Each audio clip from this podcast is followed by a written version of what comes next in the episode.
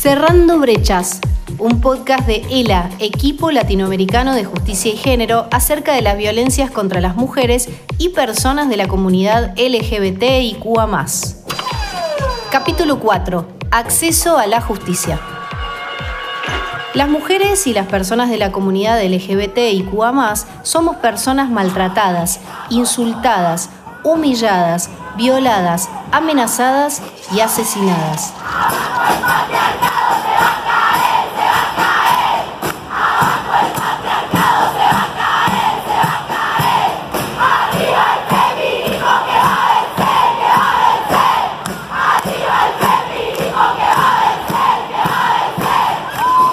Nuestro país comenzó un proceso de transformación para visibilizar las violencias por razones de género que vivimos todos los días, la historia se repite y las denuncias se multiplican.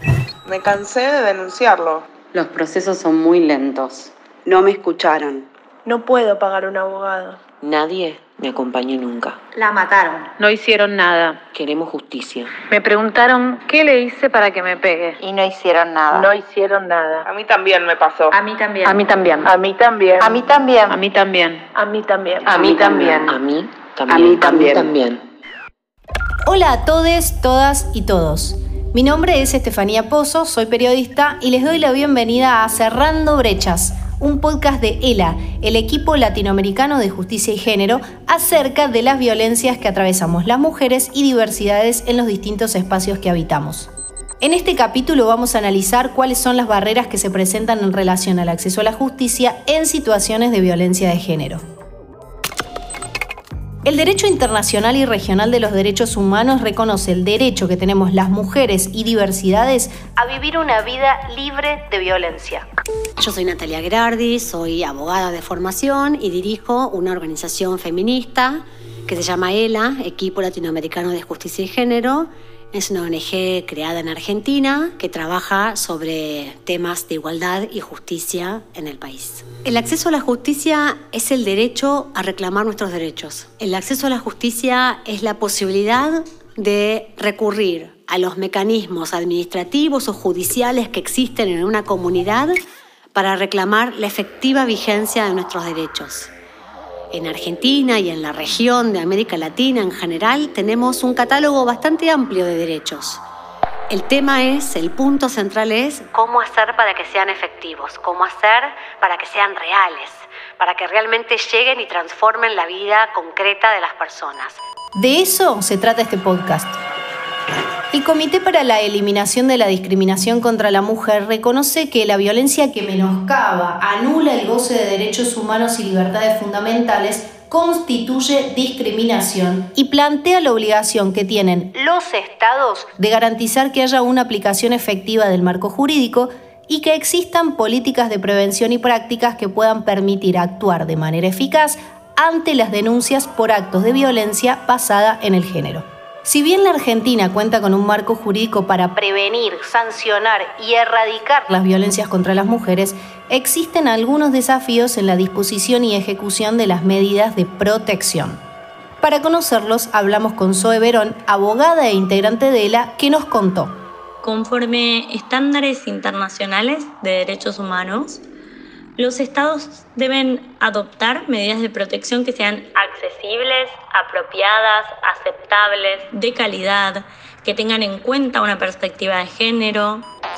Por otro lado, es un requisito que sean adoptadas con un enfoque que esté centrado en la persona, lo que significa de alguna manera la obligación de que medidas que se adoptan desde los estados sean multidisciplinarias, flexibles y adaptables a las características y necesidades de cada persona, a la naturaleza y al grado del riesgo que está enfrentando y a las características específicas que adoptan esos actos concretos de violencia de los que ellas son víctimas. En cuanto a la implementación concreta de las medidas de protección, Consideramos que para que resulten efectivas deben ser implementadas con la debida diligencia. Y en este sentido, los estados tienen la obligación de asegurar que su estructura responda efectivamente y de manera coordinada para hacer cumplir los términos que refiere la orden misma de protección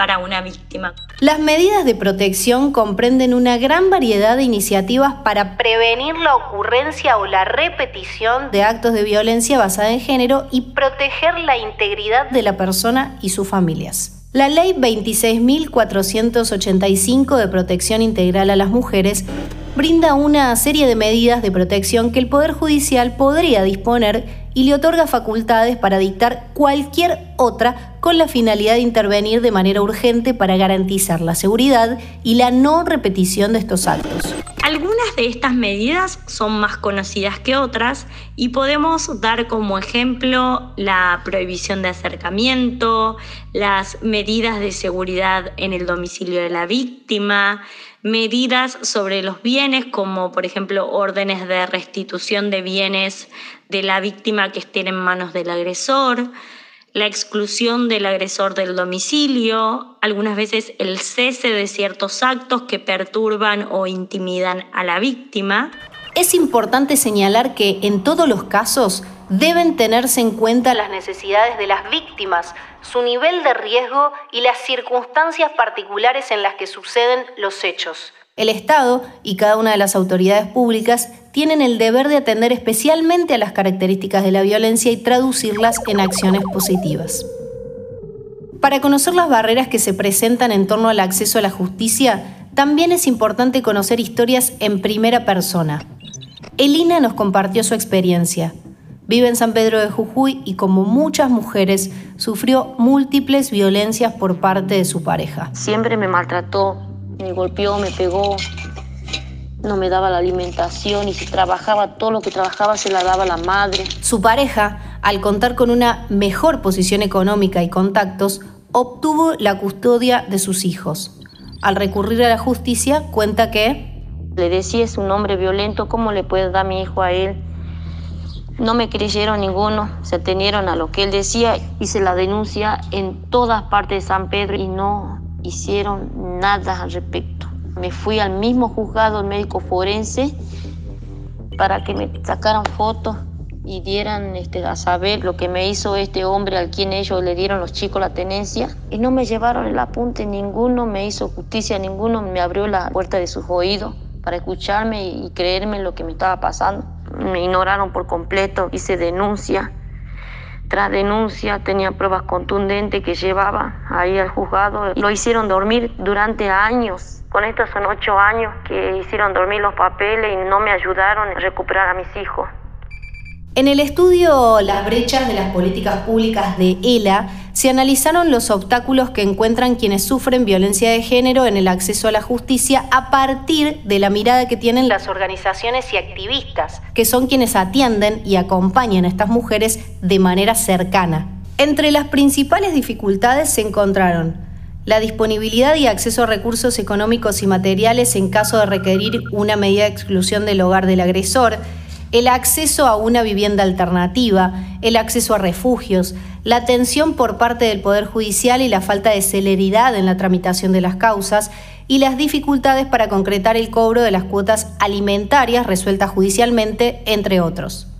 Para conocer estas dificultades en profundidad, hablamos con diversas organizaciones feministas. Mi nombre es Candela Vega, soy integrante de la Asociación Civil Agenda de Géneros de la ciudad de Santiago del Estero. Las medidas de protección sigue aún estando a cargo de la mujer, que es quien tiene que poner en conocimiento y activar los mecanismos si es que llega a suceder algún nuevo hecho. Es decir, la mujer tiene que estar constantemente en un estado de alerta a que no se acerque el violento y y en el caso de que eso suceda, la mujer es quien tiene que volver a movilizar los mecanismos ante el Poder Judicial poniendo en conocimiento de estos nuevos hechos. Otra de las barreras con respecto al acceso de la justicia en la que nos encontramos es que muchas personas que conforman o que son partes del Poder Judicial aún no tienen formación con perspectiva de género. Marta Beatriz Paniagua es abogada, activista feminista y trabaja en la Casa de la Mujer María Conti, una asociación en San Pedro de Jujuy que brinda acompañamiento y asesoramiento a víctimas de violencia y también coincide con la falta de perspectiva de género en el acceso a la justicia. Si no existe un abordaje con perspectiva de género, difícilmente la víctima pueda tener la confianza o difícilmente la persona que lleve el caso pueda hacer un seguimiento que implique efectivizar las herramientas con las que se cuenta para que ante un incumplimiento las medidas realmente se deban ejecutar o se puedan cumplir. Dentro de la justicia, creo que uno de los obstáculos sería esto, el de la prueba. ¿Cómo probar la desobediencia para que efectivamente se considere que se cometió un delito y se tomen medidas? Mi nombre es María Angélica Acosta Mesa. Desde el año 2009 estoy en un espacio feminista que se llama Socorro Violeta, que fue una idea inicial de la colectiva feminista La Revuelta. El obstáculo principal es que las mujeres no conozcan sus derechos, no puedan reclamarlos judicialmente sin que eso implique un gasto y además un tiempo, una espera y una apuesta psicológica o subjetiva a un espacio que no brinda respuestas inmediatas. En ese sentido, planteamos un montón de reclamos al Poder Judicial y el principal reclamo que hicimos en su momento y también lo hacemos actualmente es que las defensorías oficiales en los casos de violencia de género estén obligadas a participar si las mujeres lo requieren y que no tengan el monto mínimo que por lo menos en la justicia provincial se requiere para que las mujeres puedan litigar sin gastos. Todas las mujeres que son víctimas de violencia deberían estar asesoradas, si no es por las defensorías oficiales, por un organismo del Estado que se ocupe de que todas las demandas sean canalizadas por allí si ese lugar eligen las mujeres y justamente que no tengan que tener laberintos ni desconocer qué medidas tomar para poder, sobre todo, acceder a las medidas de protección que son urgentes.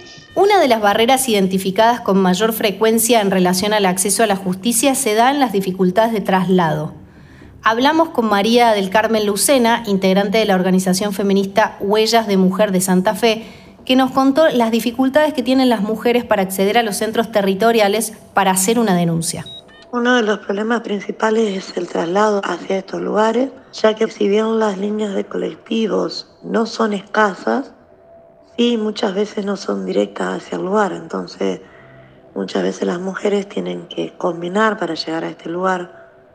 Y bueno, sabemos en la situación en que sale la mujer cuando va a hacer la denuncia, sabemos que muchas veces es de noche, otras veces salen apuradas, generalmente con sus hijos en, en muchísimos de los casos. Y el traslado, digamos, hasta estos lugares se dificulta. Hace dos años nosotros tenemos creado en la provincia el Ministerio de la Mujer, que a su vez ha puesto una línea de WhatsApp de comunicación en el caso de denuncias. Pero bueno, volvemos al mismo tema de que muchas veces en los hogares hay un solo teléfono que no siempre lo tienen las mujeres. También hablamos con Carolina Buceta, coordinadora de la Red por los Derechos de las Personas con Discapacidad, REDI, para conocer las dificultades que encuentran en el acceso a la justicia.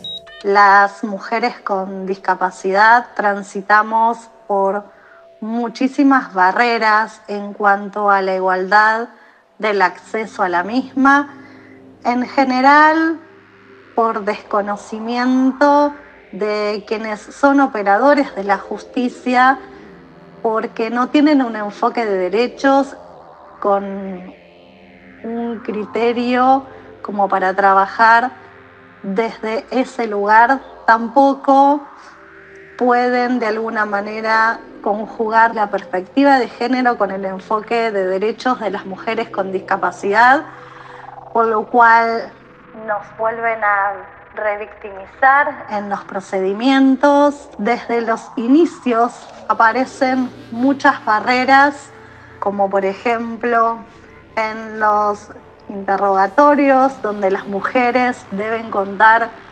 cómo fue la situación o las diferentes situaciones que se dan sistemáticamente de violencia de género hacia ellas. Las preguntas no están bien formuladas, no son en un lenguaje claro.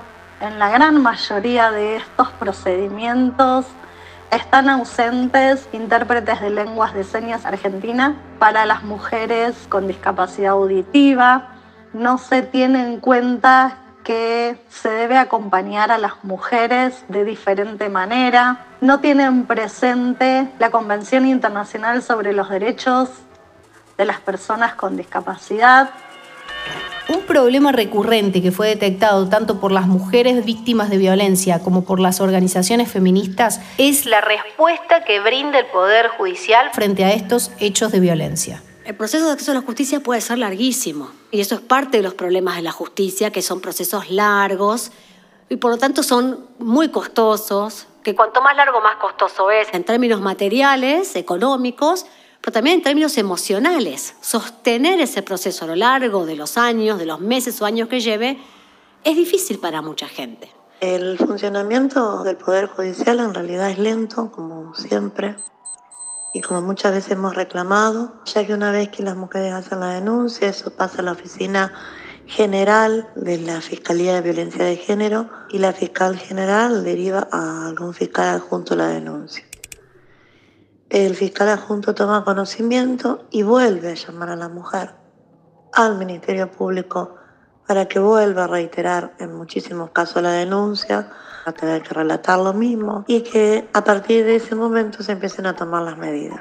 Otros desafíos que se identificaron se vinculan con las falencias en el funcionamiento del Poder Judicial que refuerzan en muchos casos, las barreras subjetivas que existen en el acceso a la justicia, la falta de seguimiento de las medidas cautelares, la poca celeridad con la que actúan, la falta de cercanía que tienen en su atención y la necesidad que tienen de contar con servicios cercanos y presenciales, las condiciones de pobreza, la discapacidad, la falta de perspectiva de género para la población travesti trans, entre otros factores.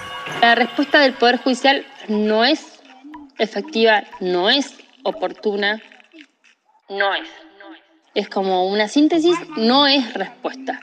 Porque para que haya una respuesta necesita haber un mecanismo aceitado, alguien que escucha y que resuelva sobre una situación.